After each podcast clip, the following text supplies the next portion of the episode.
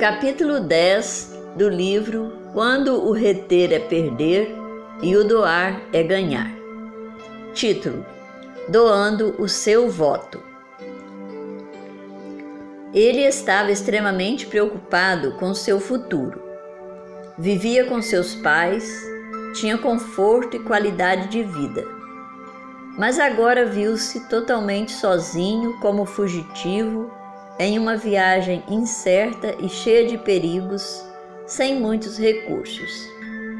A consciência era pesada de culpa por ter mentido ao pai.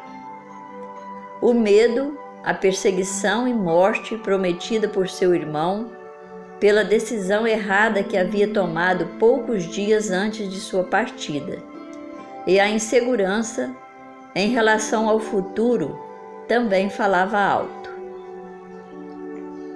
A noite chegou em meio ao deserto, e na escuridão da dúvida deitou, não em uma cama confortável, mas no chão, tendo uma pedra como travesseiro.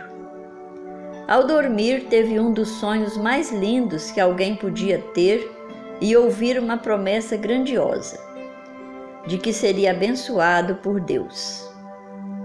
Como tal promessa, o seu temor em relação ao futuro foi dissipado. Ao acordar, Jacó fez um voto dizendo: Se o Senhor fosse com ele, ele desse pão para comer, roupa para vestir, e em paz conseguisse voltar para sua casa, certamente ele devolveria o dízimo. Gênesis capítulo 28, do verso 18 ao 22. Aparentemente, esse voto foi fácil para Jacó fazer, porque naquele momento ele não tinha nada em mãos, ou seja, estava duro igual um coco seco, sem nada a perder. Fazer um voto nessa situação de pobreza é fácil. O difícil foi depois de 20 anos, rico e abençoado por Deus, cheio de gado, ovelhas e servos, ter agora que tirar 10% de tudo e devolver o dízimo para Deus.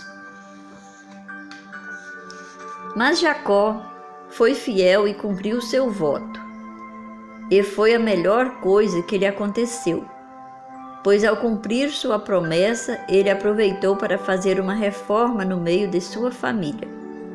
Pois Raquel, a mulher que ele amava, ainda mantinha consigo deuses de sua família.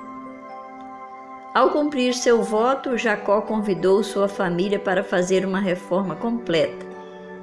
E pouco tempo depois, ao acabar de ter seu último filho, Benjamim, Raquel acabou morrendo. A parte boa é que antes de Raquel falecer, Jacó havia feito um voto de fidelidade para com Deus junto com sua família. E cumprir esse voto acabou fortalecendo não só sua fé, mas também de sua família.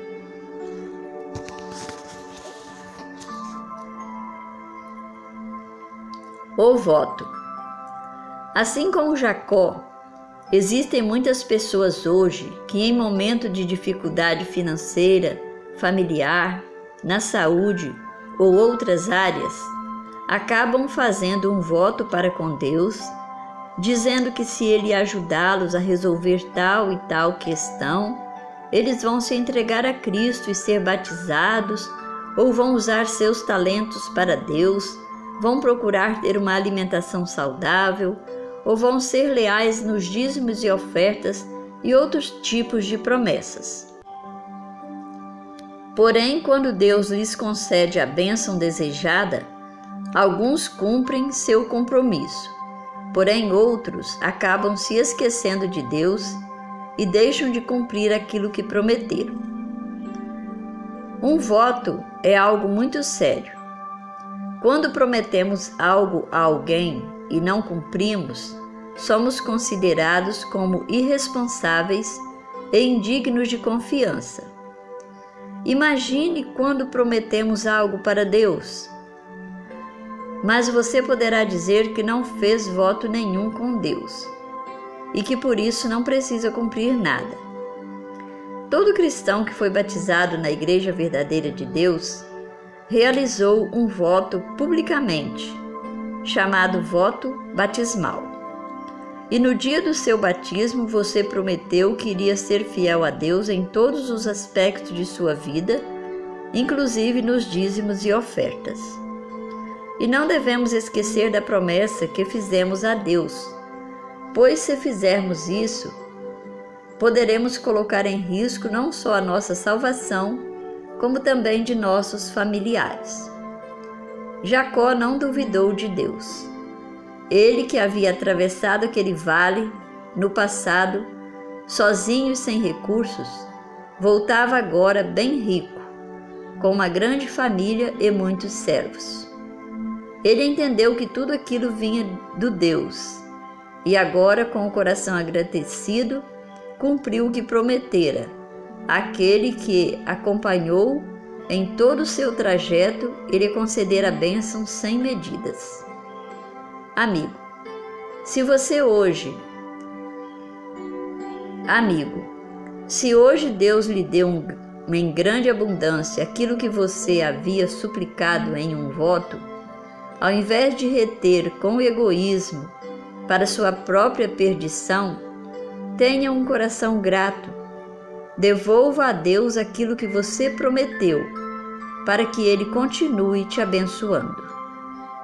História baseada em Gênesis, do capítulo 27 ao 35.